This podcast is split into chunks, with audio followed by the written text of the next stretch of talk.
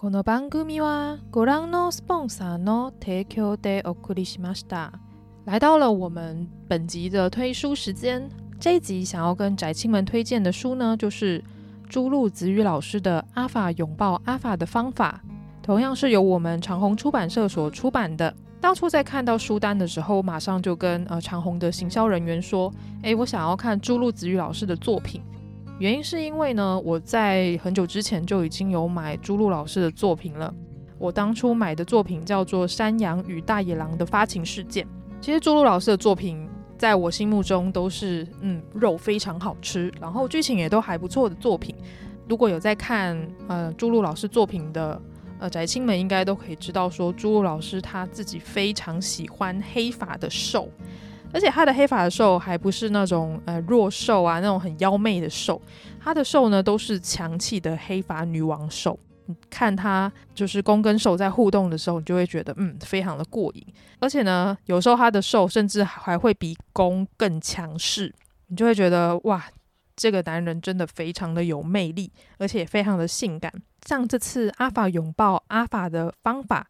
这部作品的。呃，故事背景呢，就发生在现在的现代的日本。比较有趣的是，它是以男公关为主题的呃一部作品，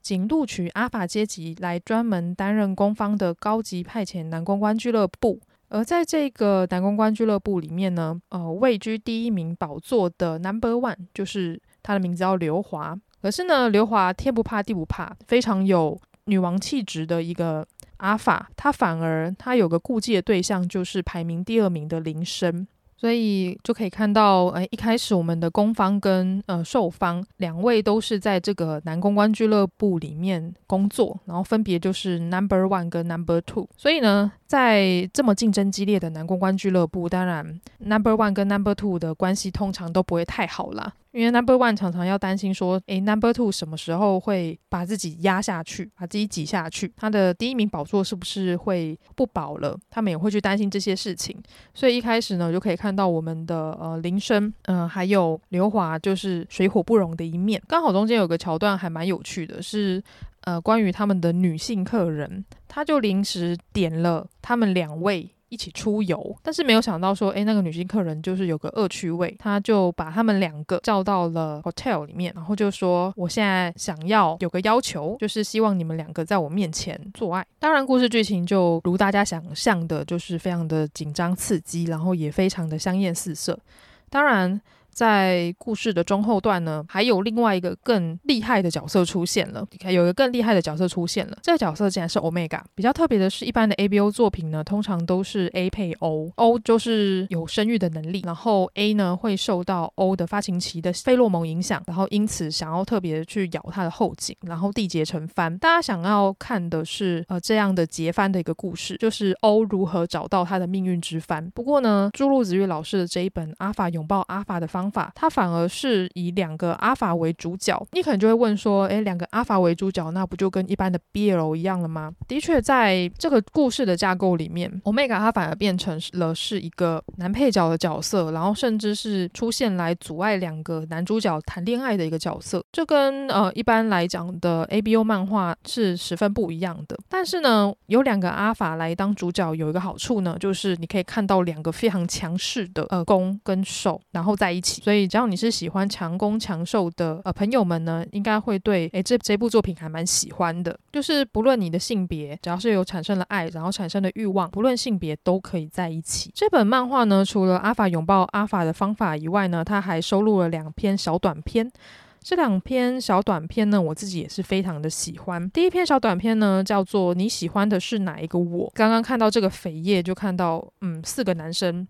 嗯。非常香艳四色的画面，就可以知道说，哇，这个作品该不会就是传说中的四 P 吧？但实际上呢，这部作品呢，其实就是一个复制人的故事。我们的日野洋一，他因他因为做了一个实验呢，所以就呃产生了他其他的复制人的伙伴，分别就是杨二跟杨三。这个故事主要是想要看哦杨一、杨二跟杨三怎么样对我们的兽军，也就是吹雪进行攻防战的一个故事。当然呢，大家可以想说，嗯，四个男人里面的画面应该是非常的厉害。这个小短片我自己也是蛮喜欢的，就是推荐给所有喜欢多人运动的朋友们。然后最后一个短片呢，叫做《密室》。恋慕有点绕口的名字。这个故事架构我自己非常的喜欢，因为它是发生在像这个故事背景我非常的喜欢，因为故事背景是发生在呃昭和的时期。如果大家有去听我之前有一集 podcast，刚好有讲到第一之国。的话就可以稍微了解到说，哎，当时日本的昭和时期是什么样的一个状态？其实，在日本的昭和时期，那时候非常就是强调所谓的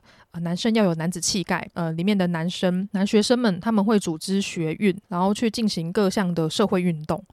所以是一个非常朝气蓬勃的时代。而在这个短片里面呢，我们的受君叫做梁龙，然后攻君叫做壮一，他们两位都是呃东京真谛大学的学生，而且呢，我们的受君呢，梁龙他就是活跃于学运，而且非常照顾人，而且长得很帅，然后深受学弟们爱慕的一个男生。而故事就发生在这个学生寮里面啦，所以哇，第一幕就可以看到说哦，两个人就是打得不可开交，非常刺激的一个画面。不过呢，在中间就是有遇到了一些小阻碍，所以呢，他们两个就分房睡了，就这一分开倒是不得了了，反而变成小别胜新欢。就在故事的结尾呢，两个人也是呃重修旧好，终于表达了自己的真心。然后攻君跟受君呢，终于可以好好的呃生活在一起。如果是这三篇作品的话，我自己会蛮希望说，诶，最后一篇的密室恋慕呢，可以变成。呃，一整本的单行本，我觉得能讲的故事可以更多，因为主要的原因可能是因为我太喜欢就是昭和昭和时期这种复古的感觉了吧。然后以上就呃介绍朱露子玉老师《阿法拥抱阿法的方法》这一本漫画，就是它只有一集而已。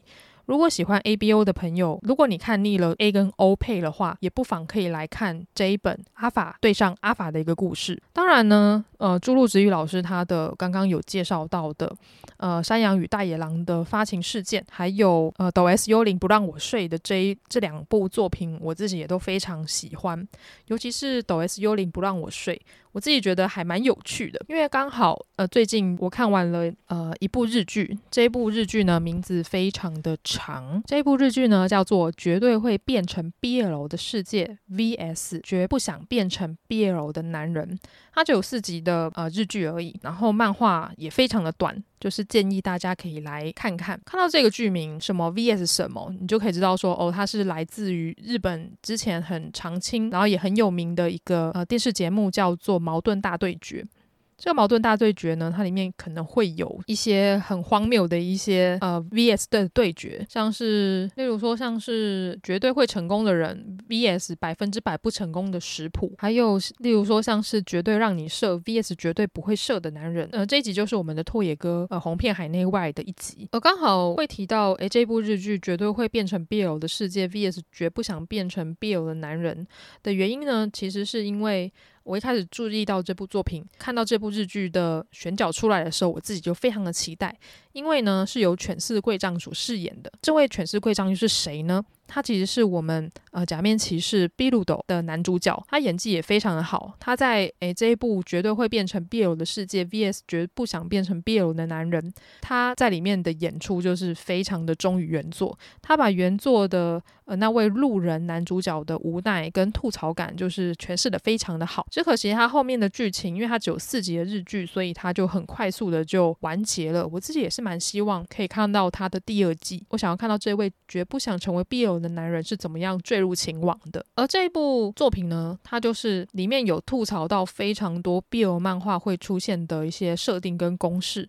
例如说，诶，两个男生可能在饮酒会上面，然后看对了眼，然后离开，或者是在这个 BL 漫画里面的女生，她的脸都非常的模糊，然后甚至是烟雾弹的一个角色，然后像是在绝对会变成 BL 的世界 VS。绝不想变成 BL 的男人里面，它里面就有一幕，就是有讲到幽灵。刚好在看到这一段的时候，刚好在看到这个桥段的时候，我就想到呃朱鹿子玉老师的呃抖 S 幽灵不让我睡，自己就觉得诶，真的很幽默。仔细想想哦，真的 BL 里面真是充满了公式跟套路，但是腐女们也不会去想这么多啦。我们就是想要看两个男生就是开高高高兴兴谈恋爱的一个故事。好，那呃书籍就介绍到这边。如果你有更多想要推荐的 ABO 作品呢，也欢迎到我的 IG 跟扑浪推荐给我哦。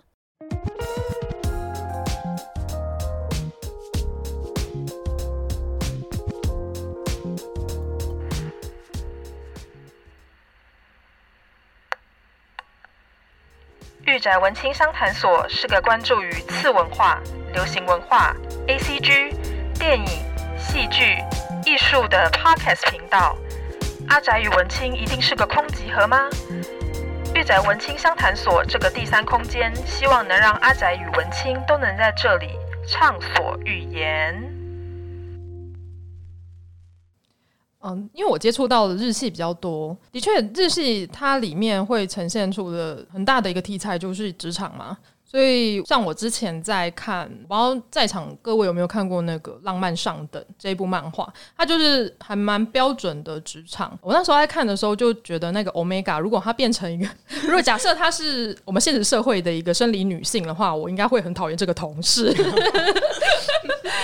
对，就他，因为他一开始他就是以一个想要嫁入豪门嘛的那种感觉，他想要。她希望她未来的一个丈夫是一个很很有钱、很强势的一个阿法，对，就是没有发现到说，其实她默她身边有一个默默关关心她的一个超级好朋友，然后也很喜欢她的一个贝塔，呃，那个 Omega 他会了解到说，他自己身为 Omega 的一些弱势的地方。但是他蛮聪明的地方是，他会利用那些他弱势的地方，例如说是装可怜啊，跟他那个贝塔的好朋友说啊，我身体不舒服，那你要 你要你能不能来帮我做什么事情？他会特地用这种用这种方式去示弱。对，我觉得那部作品。到最后结局还算蛮圆满的，但是它里面的确也透露出说，哎，其实日本的 ABO 作品，它跟他们呃职场女性，就是现实社会中的职场女性是息息相关的，就包含到说，她可能职场女性她们会遇到的一些困境啊、困难啊，她会在这个 ABO 这个框架里面体现出来，我觉得还蛮有趣的。假设你只能推荐一部给你的超级好朋友。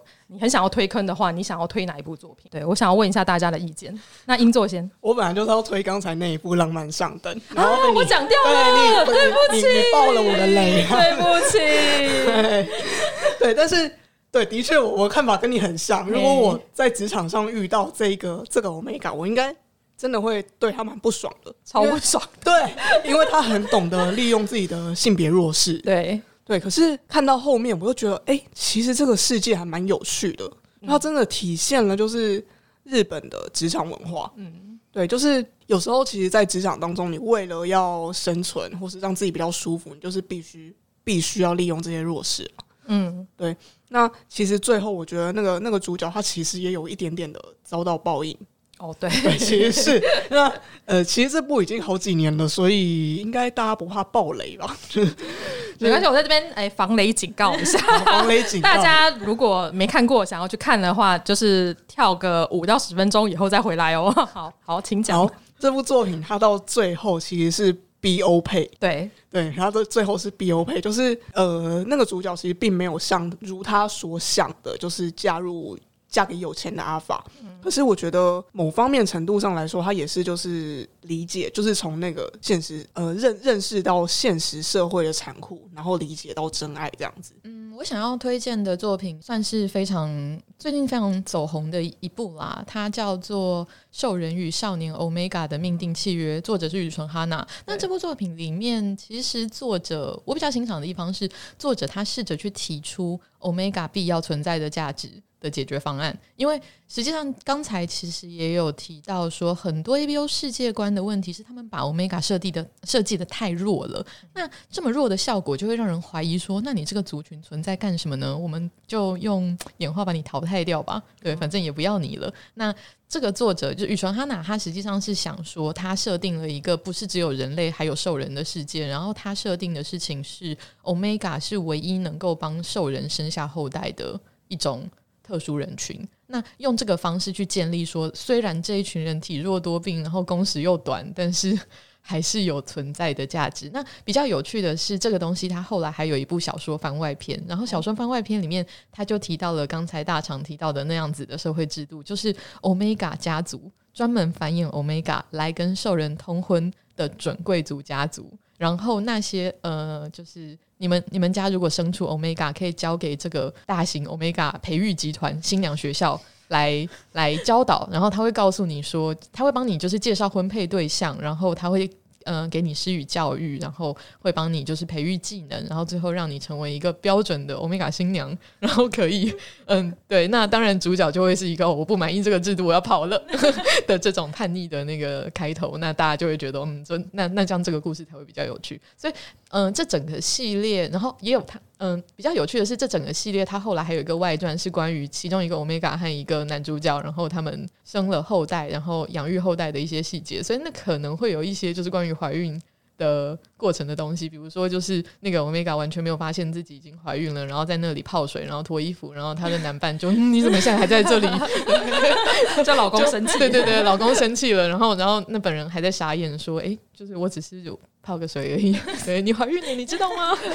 这个可能就比较有大家想要看到的那种，就是怀孕式温馨跟互动的那个情节。所以，而且这一部它的好处是说，作者对于角色的下手很轻啦，就是不用担心说你看了之后会被虐得死去活来，泪 泪流满面。对，所以它是一个适合新手入门的 Omega 嗯 Omega Verse 的作品啦。对，那当然其他就是我跟英作写在论文的举例也蛮值得看的。但是我们在论文的举例的特色是我们都会特别去选那种价值冲突特别强烈的的作品来当例子，因为那个例子就是才会有给人那种就是夸张的冲突感，所以想要冲击价值观的朋友的话，就是可以去看一下论文引用的那些作品，这样子。因为我有看那个宇纯哈娜，你刚刚讲到的那一部作品，就是我觉得他在就是他们结婚生子之后，就是生下了两个小宝贝嘛。我觉得他们家庭的互动就是非常的可爱。虽然一开始我在犹豫要不要看这部作品的时候，我一开始是被他的兽人所吸引。就现在还蛮多 ABO 作品的，但是宇纯哈娜他又加了一个所谓兽兽人的设计，这个他们的一个世界观进来，我就觉得很有趣。而且它里面又讲到说，哎、欸，其实兽人在这个世界观里面又是比人类在更高一阶的一种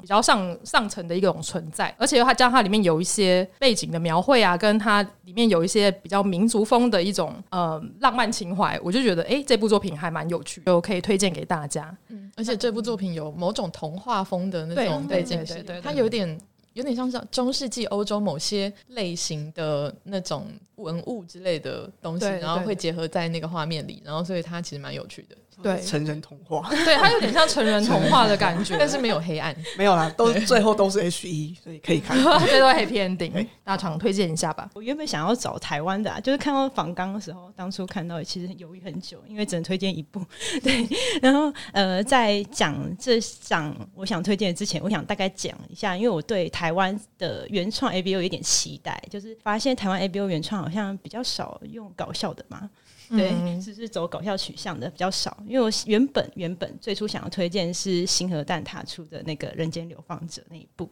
然后是讲女女 A 然后男 O 的，对，然后但是我想一想，如果是要以新手入门的话，这一部是不是有点太太冲突了？就是看了之后可能会冲击比较冲击感比较大，我不确定，所以我就想说，就选一个比较轻松的小品这样，所以我就选那个。有薪假 Omega，不知道大家有没有看过？就是在东立去年二零二零年的时候出版。那它主要讲的就是，就是日本的呃职场制度上面有一规划一个有薪假，是给 Omega 它发情的时候可以七天休休假这样子。然后那个是一部搞笑轻松的漫画，很适合大家就是心情不好的时候去看的 ABO 的。作品这样，然后我特别觉得喜欢他设定在这个制度里面，是他休七天嘛。那但是这个主角就是很可爱，他就是 Omega，然后想要利用这七天呢玩电动啊，玩到爽啊，然后喝啤酒喝到饱啊，然后就是这样子可以七天一个月就有七天休假，也超爽的吧？不好的状况发生了，就是有一个阿法他后辈就觉得啊，他发情了。然后想要去关心他，于是就跑去他家去找他，这样子。所以，然后就发现了，发现了什么？所以就发现了什么？但这个这个发现会比较晚一点，有可能到最后大家去看那个故事，他怎么发现这件事情，我觉得也是一个蛮有趣的描绘。这样，那主要就是他我最喜欢的设定，就是在主角他的个性很可爱，就是从他。为了休七天假，然后就是为了打电动这件事情，你就知道说他这个个性就是他不喜就要利用这样的制度，然后去休假，这样捍卫自己的打电动跟喝酒的权利，这样子。然后，呃，讲了一个最有名的台词，就是“有薪假是在这鹅烂的世界上唯一期待的东西”，然后对着他的那个阿法讲这样。我觉得这很台湾社畜心声。对对 对，对，我有生理假，我就是要请，每个月请，对，放够爽。我觉得他用尽了，对，没错，用尽了社畜的权利，然后让自己休息。然后，呃，这一部的话真的是推荐想要看轻松就是搞笑的呃 A B O 的人看的。对，没错。对啊，因为现在的 A B O 作品看过一轮，我真的都发现都是比较沉重一点点的。对啊，我看的比较少啦，就我自己也还是蛮想看一些比较稍微轻松一点，然后比较温馨感人一点的 A B O 作品。好，好，补充补充。对，因为我自己对于台湾的原创作品很有期待，所以想借机讲一下台湾原创作品的 A B O。就是目前啊，我看到的漫画里面，就是 M N 吧写的《咬我吧阿法》那个，然后跟现在阿鲁嘛有在推副，然后他是 B O 的配对这样。嗯对，可是这两个取向，就是大家如果在网络上自己搜寻的话，会发现它其实风格就真的是比较，就叙述上来讲，就他们不会有轻松搞笑的感觉，对，它就是比较很沉重在，在着重在描写在情感上面，然后角色跟角色之间，他们可能因为性别然后关系而衍生出来的一些互动、纠结的互动，这样，所以希望大家可以。创作者有机会的话，因为我真的很爱看搞笑，拜托大家可以做 A P O 搞笑漫画。你你都是在随缘居上面看的吗？啊，你说刚刚那两部？对啊，那两部的话是在普浪追，因为他们是台湾台湾的漫画家哦，对，同人漫画家有有去 C W 摆摊，对，所以欢迎大家、嗯、啊，真的吗？耶、yeah! 我需要需要粮，需要粮，对对，需要粮食。等一下可以交换一下粮食，好，好，没问题。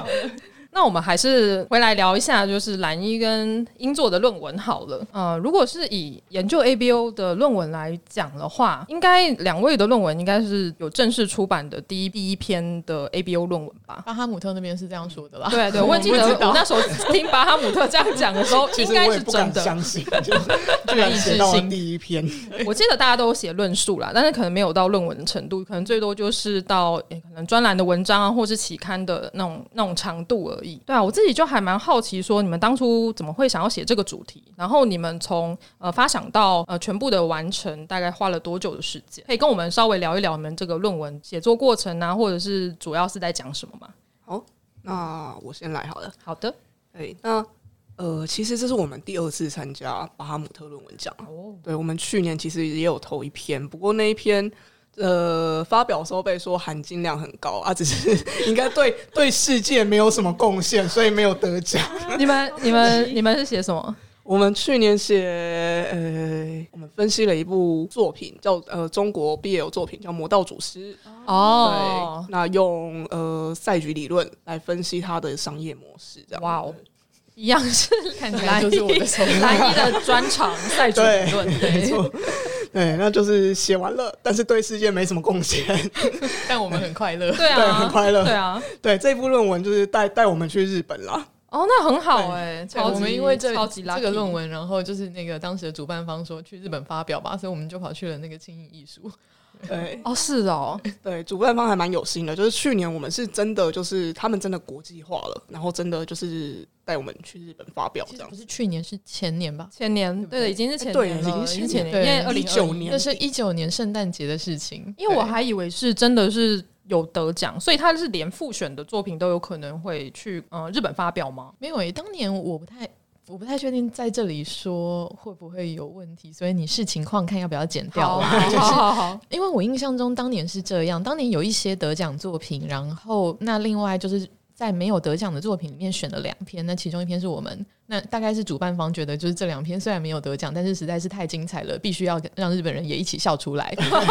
所以我们就，所以我们就就作为就是那个呃，这受邀的那个作者，所以我们就去了。对，嗯、那当时其实那个发表非常非常愉快。对，那是我在日本用英文发表，然后所以就是跟世界各地的那个呃的参与者就是有聊到。那我印象中最有趣的是，其实那一篇它的 ACG 成分没有很强，因为主要其实是在讲厂商的改编策略，嗯、还有。中国的呃内容和言论审查机制，哦、所以在场的香港人、日本人和其他国家人就好好奇中国到底是怎么审查作品的，然后为什么有些会被 ban。对。对，所以我们那个时候其实都在讲那个 言论审查，对，已经脱离了 A C G 的部分，但是其实大家还是很有兴趣，因为被 ban 的作品又不是只有一部。哦，对，对，所以就那个是那个时间的事情。然后那这一次的论文，我觉得英作可以讲一下。好好。好，那就讲回这一次了。对，这一次其实最初我们就是想说啊，去年没有得奖哎，那今年再来写一篇。哇，你们超级努力哎，你们每一年都会有新的那个论文出来。应该说就是看当下有没有想要吐槽的东西吧，就是、嗯、你们的问题意识。对，最初的动机当然就是想要吐槽嘛。对对，看到太多不合理的 ABO 作品就想要吐槽，所以就刚好那个时间点就觉得哎、欸，那可以再写一篇，再偷偷看好了。对，没想到中了。对。恭喜恭喜！那其实呃，刚刚也有提到，就是兰一的专长是赛局。那我们其实这一次就还是利用赛局，跟就是我会提供一些就是内容分析的方法来进行这篇论文。那我们其实呃，整篇论文结构在第二章的时候收集了蛮多。呃，生物相关的文献，尝试对 ABO 的经典生物设计来做一些来源上的解释。我们就想说，哎、欸，为什么会有人类散发出费洛蒙这个说法？哦，对，那我们就去收集一下相关的一些生物论文，这样子。当然，因为我们两个都不是生物专业，所以其实。在发表当下也发现，哎、真的调出了一些就是更专业的，就是生物系的来，真的太好了。对，因为我就只能就就是呃，我可以读懂的生物论文部分来，就是对照一下，哎、这是不是有没有可能就是 ABO 就是这样子演化来的？对，这样子演化，呃，有没有可能解释就是 ABO 的呃？生物设计这样对，那收集了这些呃文献之后，我们在第三章的部分就根据我们阅读过的 ABO 作品有进行编码。呃，这这部分没有办法秀出来，因为那个资料量太大。对啊，大家还是赶快去阅读一下他们的论文。对，因为我们我们其实在，在呃写这篇论文之前。还开过一些表单啊，就是用来就是做那个编码用的。例如说，我们就随便呃，我们有一天我们就蹲在那个北车那边有一间呃，算是代理书店，叫牙欧一会社。哦，我们在那边蹲了一个下午，对，然后就不断的从书架上抽书，然后开始翻。哎、欸，这篇 ABO 是呃，例如说六性别系统还是四性别系统？这样子就是不断的帮这些书编码，对，然后到最后再来呃分分类，我们由系统来分类来分析这些作品，这样子，所以最后就归纳出了三个系统嘛，就是日日系的有两个，两个不同的生殖系统，然后中系就又是一个独立的生殖系统，这样子。呃，第四章的部分其实就是呃分析完之后，那我们就开始就我们的。想法就是稍微吐槽一下这些作品，那并且因为既然你要吐槽，就要提出解决方案嘛。你行你上，我们就是秉持着一个我好，我我觉得我行，那我来上一下，对的这种想法。就是第四章我们就开始呃建构出呃尝试写一些模型，就是来把自己。把我们就是可以说服我们自己的呃一些模型给写出来，然后来设计一下，就是呃我们心目中的 ABO 世界观。比较可惜的是，因为时间的关系，我们来不及就是真的创作一篇，嗯、就是写一篇文来使用我们的世界观。对，那其实这整篇论文写的还蛮快的。嗯、对，就是其实我们的主题奠定是在我花了一个下午当薪水小偷吧，就 哇，对，就跟他跟他聊出这个主题。对，然后那呃，主题奠定了以后，其实我们花比较多时间，就是在不断的翻书跟编码啊。对，那最后就是呃，我们平常都是就是各自利用有空的时间，就是抽空在 Google Doc 上面，就是直接线上把论文把想到的部分就补完。那最后就是约一个晚上，然后准备好奶茶，然后就一个晚上下班时间以后，就把这篇论文干了这样子。哇塞，好好极限哦！对。我怎么听起来好像感觉上你们一个月就生出来的感觉？其实可能不太确定是不是有一个月，但实际上真的工时应该是花掉大概六个小时加六个小时。大概，然后其他时间是在线上，就是把自己的 idea 就是大概写成笔记，然后最后去做整理，哦，有点像共笔的一个概念，对对，然后互相吐槽一下逻辑合不合理这样。哦，了解了解，对啊，因为就像英硕英硕说的，就是其实我我常常看了什么作品，然后觉得很诡异，或者是很有问题，或者是很兴奋，然后就直接找我的朋友开始吐槽，然后那吐槽到最后，其实只有两种结果，一种就是我同我我朋友就会说你行你上啊。然后就那就写小说嘛。那不然还有另外一种是太多吐槽了吧？能不能系统性整理一下？那就写论文嘛。所以就只有这这两种方向，就是我要要么就是要去写小说，要么就是写论文。然后这一次就是呃论文。对，那主要是因为我比较擅，就是你知道人手上有锤子的时候，就看什么都是钉子啊。对，那我就是比较擅长把自己会的经济理论，然后应用在线上解释或者是产业的产业的分析上。那所以这一次，因为刚好懂一点点演化赛局，对，所以就试着用演化赛局的观点来检视 ABO 这三种性别系统的策略互动。那呃，这里简单介绍一下好了。演化赛局它其实就是赛局理论的一个分支的研究领域。那它专门想要处理的是生物的群落的生存策略，就是在问你说，比如说这里有一堆鸡，然后那里有一堆呃。老鹰，然后这里有一群羊，然后那里有一群狮子。那这些东这这些动物的族群，然后在同一块土地上，各要采取怎么样的生存策略，然后才能够有效的让自己的群落继续生存下去，嗯、然后延续自己的基因嘛？那所以你可以想象，如果你把 A、B、O 三种族群，或者是实际上我们 coding 出来六种，嗯、对，如果出现了就就比如说男 A 男呃男 A 女 A，然后男 O 女 O，然后男 B 女 B，如果都是不一样的话，就有六种人嘛？那你可以想象这六种人如果在一个社会的场域上进行生物续存竞争，那它会是怎么样子？然后那怎么样才会是一个比较适合自己族群存续下来的策略？那所以其实这整篇文章在我们 coding 完毕，然后大概理解了现在的嗯各个国家有的就是 ABO 的世界观之后，然后我们就可以试着用这种架构去理解说，为什么这些 O 会做出这样的行为，或那些 A 为什么做出那样的行为，它合理吗？那这有没有呃有没有帮助他们存续的？的的有效性，那他们在这样的策略下有没有办法稳定的存续？然后或者是后来就会去检讨一些遗传工程之类的问题，因为有一些演算真的有问题，对，嗯、就是你这样算一算，这这这些 O 大概三代以内就会灭亡，对，所以那应该是不 OK 的。所以我们的论文其实有相当多吐槽这个部分。对，那我觉得演化赛局的观点相对于性别研究，可能是它有另外一个。也许更更客观的方式去看待说 ABO 的世界设计的逻辑，因为其实我也不懂性别研究，嗯、对，所以我大概也无法确定说就是呃哪哪些部分可能是性别研究比较有兴趣的主题，那我可能就是对呃就是自私的基因的那个理论基础，然后就是引用它，然后来让大家看看说，那如果是这个观点去看 ABO 的话，会发生什么样的事情，对啊，所以我觉得嗯、呃、巴哈姆特那边给我们论文奖，其实嗯就蛮幸运的，对，就。发现说，诶，就是原来大家对这样的观点也是可以，就是觉得有趣的。那呃，我们当然是要特别感谢一下那个台北的亚欧议会社的两位店长，对他们真的非常，就他他们那个时候听我们要写论文，然后非常热烈的提供了各式各样的 ABO 书单，然后还帮我们排顺序，然后说我觉得我首推这个，再推那个，对。然后我那时候想不到那个主题，或者是我想要专门找一个特别的现象的时候，我会去问店长说，你有没有印象？你有什么故事？然后大概是。比如说，就是里面有出现，就是一直逼主角喝水这种事情，类似啊。对，这只是举例。对，然后，然后，然后店长非常非常热情。对，所以我觉得那是一个就是会让喜欢 BL 书的人非常喜欢的空间。对，我知道，我之前有去那边，然后就嗯，他是以小时计费嘛，对不对？我就在那边就是花了一些钱，然后在那边疯狂的看书，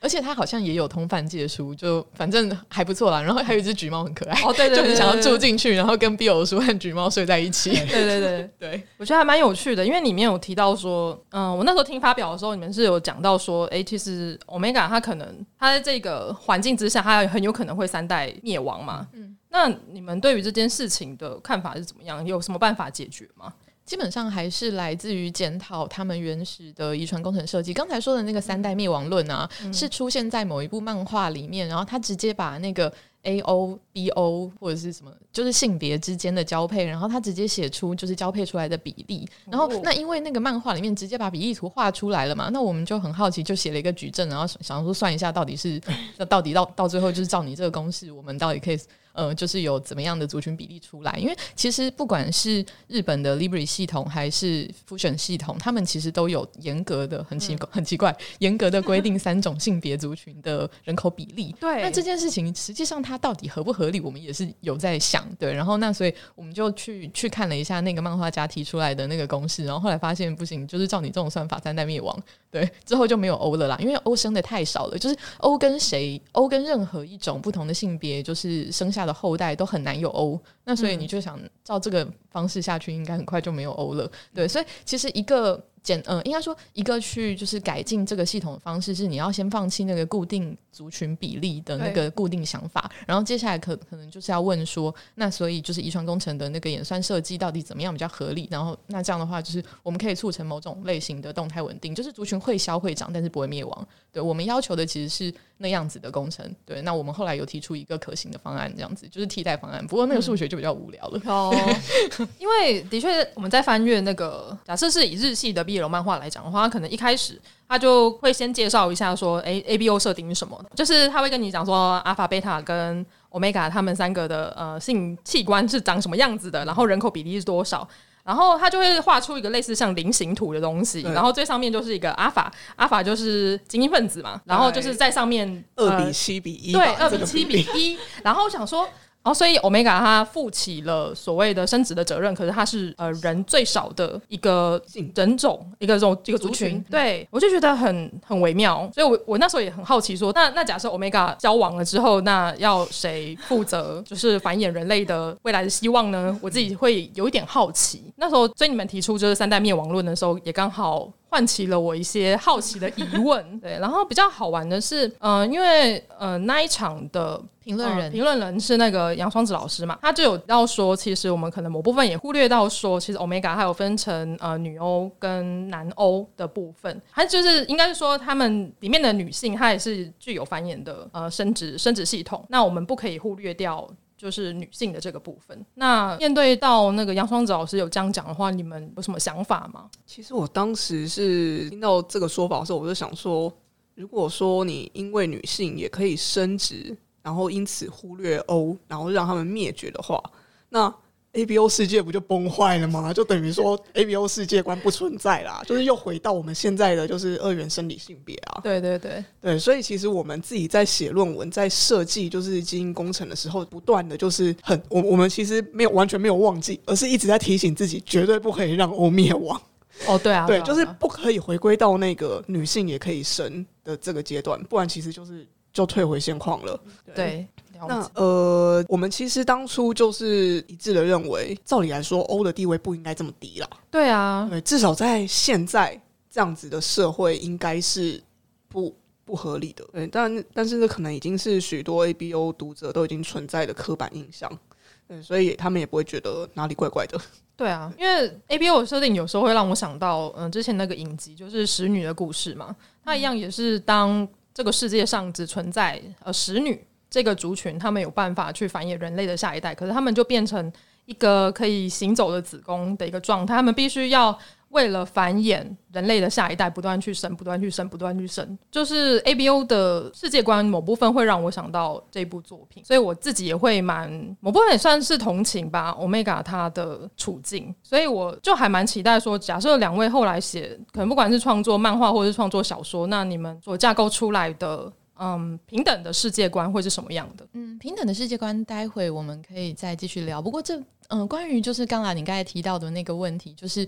欧灭绝的话，A 等于是 ABO 世界观其实出逻辑矛盾。那杨双子老师其实也有提说，嗯，就是为什么忽略女性的存在？那其实有一些作品的作者是有想到这件事情的，就是。哦对，那比如说，就是有一个作品，它是假设说，ABO 这种性别三分天下的现象是出现在，比如说它架构了某种极端气候啊、末世背景，然后发现说。呃，生理女性因为体质比较相对虚弱，嗯、所以在那个严酷的环境下，其实已经大部分灭绝，或者是干脆天然绝育了，嗯、所以才会发展出一种男性为本体的可怀孕性别，让他们来代替女性怀孕，这是一种解读方式。那另外一个是说，就是嗯、在我应该是在 Libri 系的那个就是 ABO 说明里面有看到。嗯，在 ABO 世界里，你可以想象他们的生，呃，他们的怀孕的几率是看你的第二性别是 ABO，不是看你的第一性别男或女。也就是说，如果今天你身为一个女 A，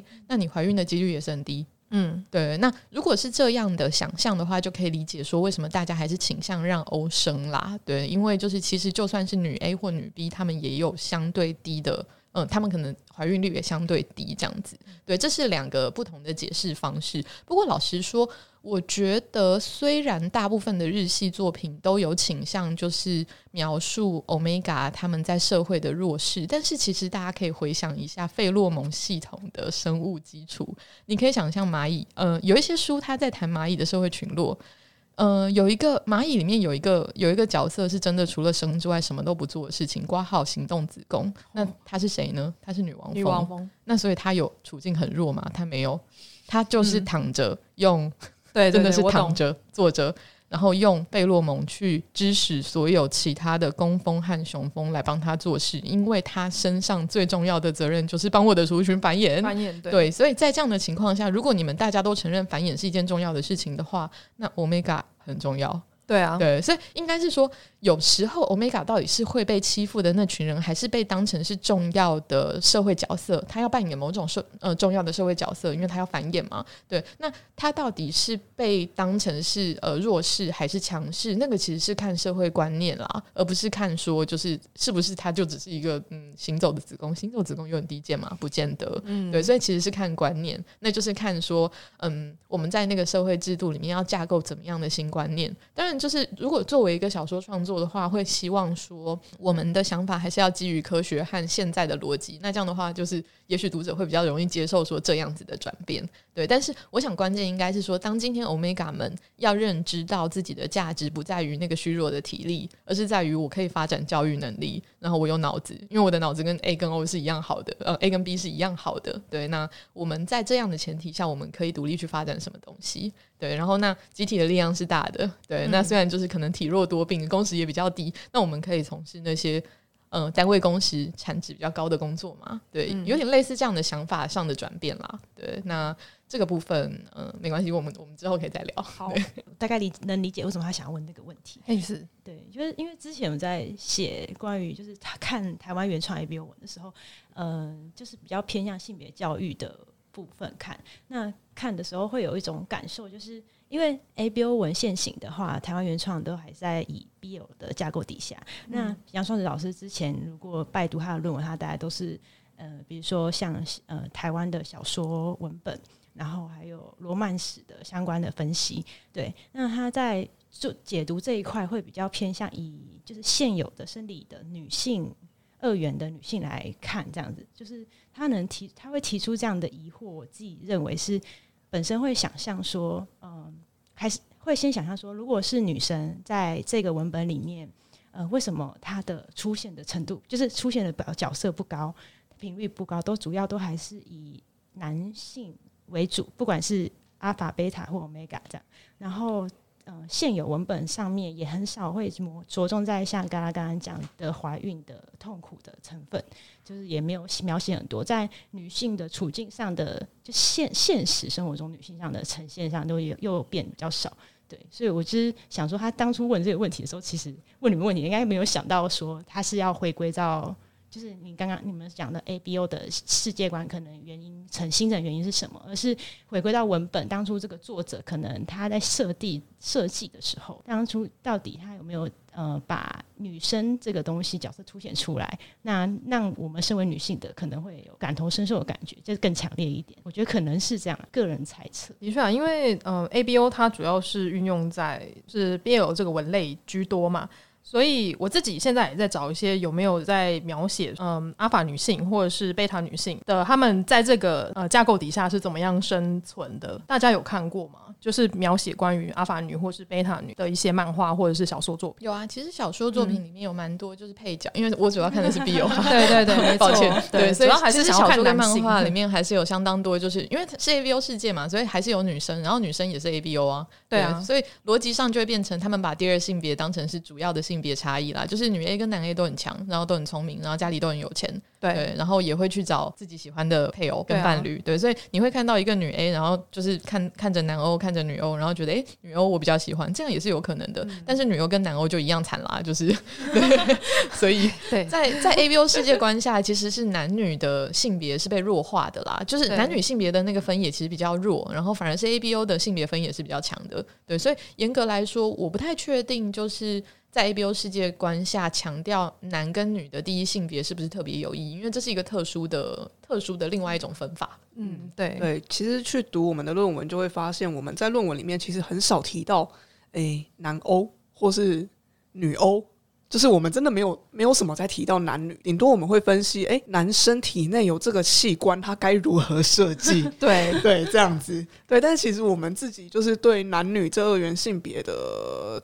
琢磨是比较少，因为我我们其实比较侧重在就是一个新的性别系统嘛，就是 ABO。ABO，嗯，对。但是刚才大厂那样说，其实我也可以理解。杨双子老师，他可能是以现现有的性别研究的观点去切入，对。但是我要老实说一件事情，就是我从来没有想到我们的论文会被安排在性别研究的 section。对，其实这是个事情。对，因为我们完全就是没有打算要从性别研究切入。对对对，因为刚好那不懂啦，真的不懂。那一场就是前面两个都是跟性别有关性别有关系的，然后第三个就是你们。对，对，因为光看到 ABO 这个，我想说哦，应该是在聊性别吧，就没有想到哦，就是嗯，赛局理论其实也是性别啊，ABO 性别是是是是是，只是研究的方法比较不一样，特别。对对，我觉得还蛮好玩的，就。因为时间的关系，所以你们那个时候就是没有办法全部把你们的所有的内容就全部把它塞到那个发表会里面嘛，所以我自己还蛮。期待说，假设你们未来真的有办法用一个模型重置一个理想化的 ABO 世界，会是什么样的一个世界？会不会是一个 Omega 也能在这个世界？就是跟你刚刚讲到的说，就是它可能是一个女王蜂的存在，它可能就是在于一个比较社会顶层的一个存在，它也是一个很重要的角色。我自己还蛮期待能有这样的一个世界的出现。在场的三位后来会想要呃继续的 ABO 创作吗？就是用你们的理想的模型来建造出一个 ABO 的世界，有这个？打算吗？哎、欸，写文的是蓝衣、哦，真的吗？对，我以为你要出本之类的。哦，我的话或许也可以试试看啦。嗯嗯，不过那个时候其实蓝衣的确有提到一些蛮有趣的设定，会让我蛮期待我们这个世界观的发展。那我干脆就跟大家介绍一下，我们那时候后面就是来不及写进去。好啊，我们曾经想过的世界观，没问题。对，就是呃，其实我们不断的在论文当中强调，就是 ABO 它是一个。推想世界观，对，推想跟假想的不同点在于，推想它其实要有一点现实的科学根据，也就是你这个世界观建构，其实你要让大家可以用一些呃理论啊，或是方法去想象它其实有可能，搞不好真的存在这样子。这也就是为什么我那我们那时候就是在呃文献探讨的部分，我们要去收集一些就是。实际上有的生物理论这样，对，那虽然它是想象出来的，但是要有根据。那如果我们要认真讨论起来，人类到底为什么要从二元生理性别变成六个性别，就是 ABO，嗯，然后男女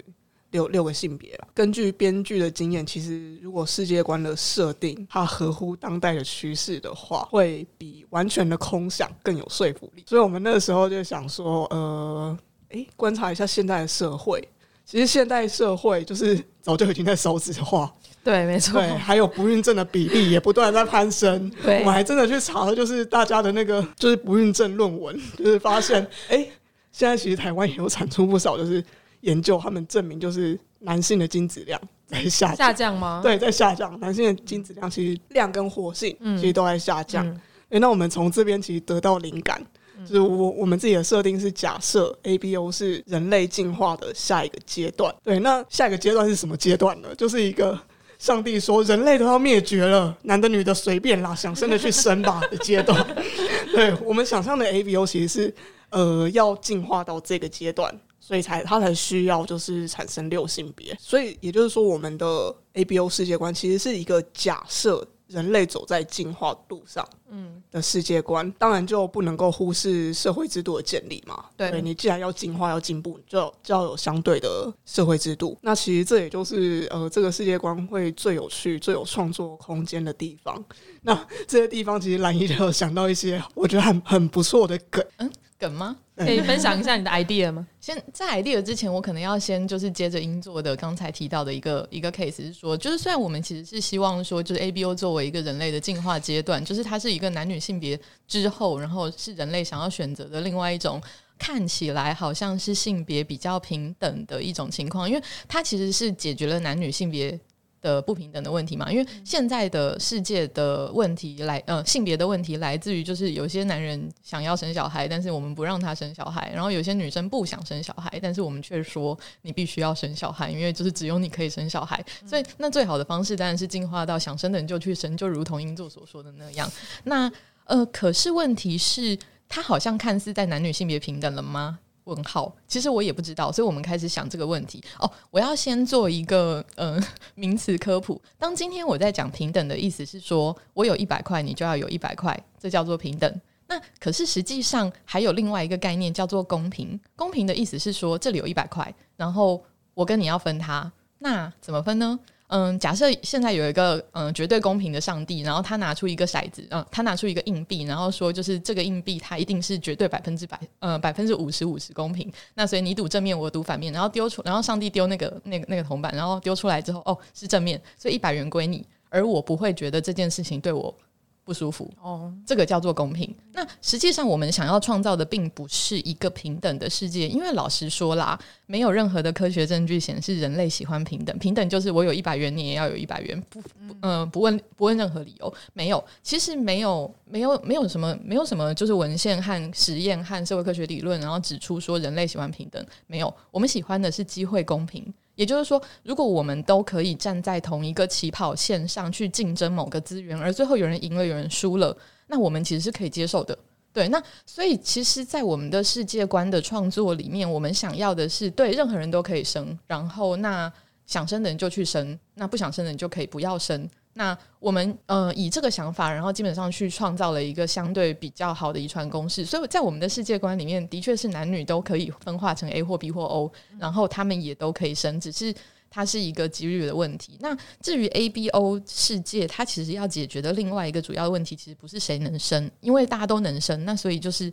问题来自于说，这 A、B、O 体质对你。对你造成的社会影响，比如说，就是是不是会有就是明显的歧视问题啊，这些东西。那这个东西它其实是仰赖后天社社会制度的设计，也就是所有概念上的机会公平的设计啦。那个东西其实不是从性别或生理机制上面去着手的。然后，那机会平等的想法的话，大体上其实。就是呃，我们这个部分其实跟很多日系漫画是一样的，就是他们的 ABO 性别在青春期之前啊是不知道的。就是你在青春期，呃，你在青春期之前，你根本不知道你会分化成 A 或 B 或 O。你的第一性别是男女，这看得出来，但是男女不是这个，不是这个社会的重点，因为在我们的世界里面，诶，男跟女都可以生了。对，那所以。问题是在你分化成 A、B、O 之前，性别之前，那这个社会不能对你的就是给予的资源，或者是投入的教育，或者是你生活方式给予任何性别上的歧视。那所以最好的方式就是青春期之前大家都是不知道的，然后等青春期先排之后，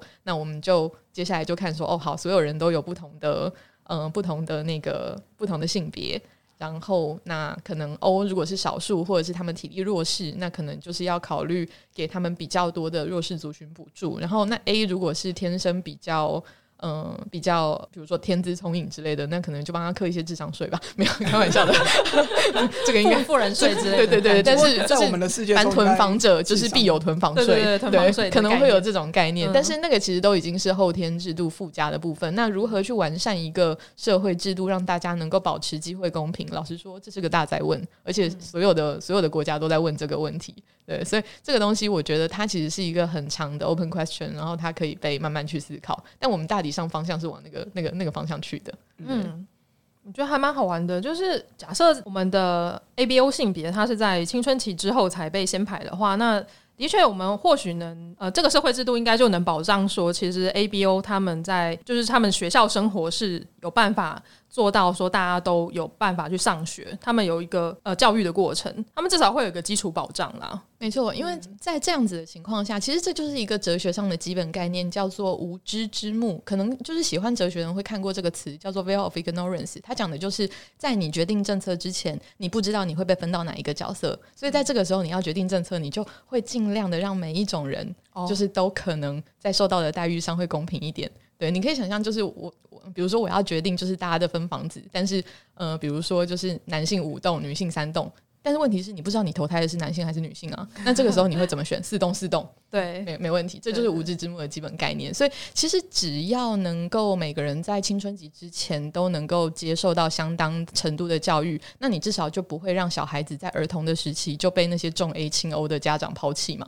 对，那在此前提下，如果每个人都有机会接受到差不多的教育水准，然后制度又保留给所有性别他们自由选择和自由竞争的机会的话，那那些分化成 O 的。呃，体力弱势族群，他们就其实会想办法，就是去争取对自己有利的职业，然后可能也会有利益团体跟工会，然后他们会拥有自己的政治理想，呃，政治影响力这些东西。那我觉得这是我们想要见到的世界啦，我觉得很帅。对啊，我感觉可以变成一个超长的连载的一个小说，你知道吗？因为因为这要重新打掉一个我们现有对 ABO 的一个呃想法。然后再重新建构出一个很理想型，算是一个比较理想型的、比较刚刚讲到的比较机会公平的一个社会。我觉得前面的要铺陈的东西就还蛮多的，所以如果你们后来要写小说的话，应该会变成一个很长篇的一个小说吧？我猜可能要花点时间，让我慢慢呈现一下，想一下。对啊，它里面可能还会要讲到说，哎，里面的呃政府。政府的架构组成啊，他政府里面的官员，他们做决策的人，他们又是由什么样的性别所组成的？然后包含到他的呃主角群啊，又是什么样的性别组成的？我就觉得，哎、听起来是个还蛮好玩，然后很值得发展的一个作品。它是一个漫长的改变世界的故事啦，就是不过。反正想一想嘛，对，想一想，先先想为敬，脑洞先打开，脑洞先开，其他再说。不过其实刚刚这样子聊，我想到也说不定没有那么复杂。嗯，因为其实我在想，有一些 ABO 的刻板印象，或许是因为我们其实一直以来习惯去忽视它了。嗯，对，例如说刚刚说到的 O Omega 一定很弱势吗？那刚刚讲一讲，其实大家可以回想一下，我们看过的作品当中。有没有觉得 Omega 的智商特别低落？好像没有，啊，没有，对，好像没有，对，啊，没有，对，其实他们也只是在就是，例如说体力上比较弱，对，那可能每个月需要多一点休息时间这样子而已。可是，在现代社会当中，这样子的人，这样的角色，他们其实可以负担就是呃少体力支出，可是高就是高知识水平的工作，对，所以其实他们也不见得在社会上会占弱势啊。对，那是不是我们在看 ABO 作品的时候都忽略了这个 part。好，来回应回应大家银座讲的哈，就是你们刚刚讲的那个重新的建构出一个 ABO 的世界观，然后我就想到说，阿法和贝 Omega，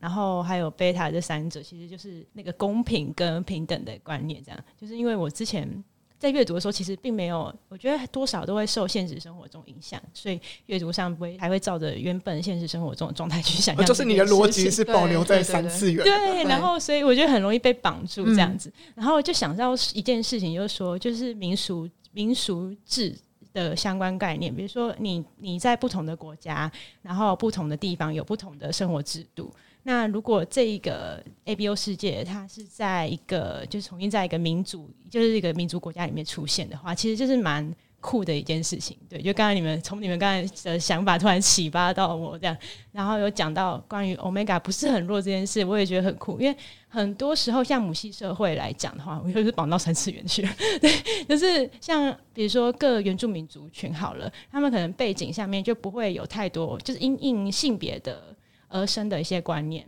对他们不会这么死的，像是有些我们所传统所讲的男生的刻，男生就是要持家啊，然后要有很大的权利，土地都是他的那种刻板印象。对他们可能是另外一种生活形态，就是这样的，好像也是一种以民俗学的角度看的话，好像又是一种呃解放，就 ABO 世界观的另一种呃演化的方式。嗯，对。我觉得很有趣诶、欸，就是脑洞大家都来开，希望大家都可以就是从这一段访谈里得到呃得到 idea，然后去创造喜欢的 ABO 世界让我们看。对，我们需要粮，我们需要粮食，赶快跟大家跟现在正在听的听众们敲碗，呼吁 就是 Gala 的粉丝和听众们，就是多多创造各式各样的 B O 作品让我们阅读。我也蛮希望有后续研究的，太棒了。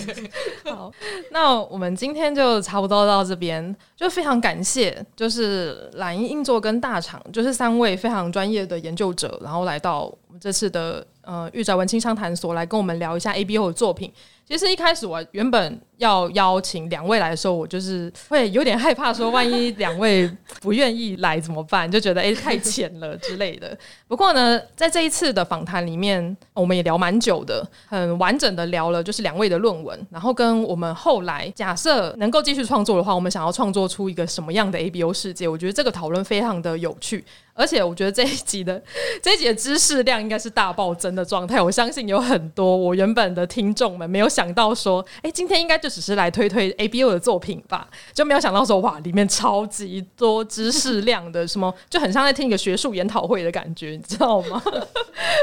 我自己也是感受到很多，就是两位非常专业研究者的一些想法，我觉得非常的厉害。就希望今天宅青们会喜欢这一集。假设未来有机会的话，你对 ABO 有兴趣的话，千万就是可以参考一下我们这一集，然后创造出你心目中理想的 ABO 世界。期待，期待，对，非常的期待。好，那我们今天的节目就差不多到这边。如果喜欢这一集的话，就请记得一定要去呃追随跟关注我的。呃，各大平台的 Podcast 频道，然后记得按下关注钮。那就这样，我们下一集再见喽，大家拜拜！谢谢大家，谢谢大家，拜拜。拜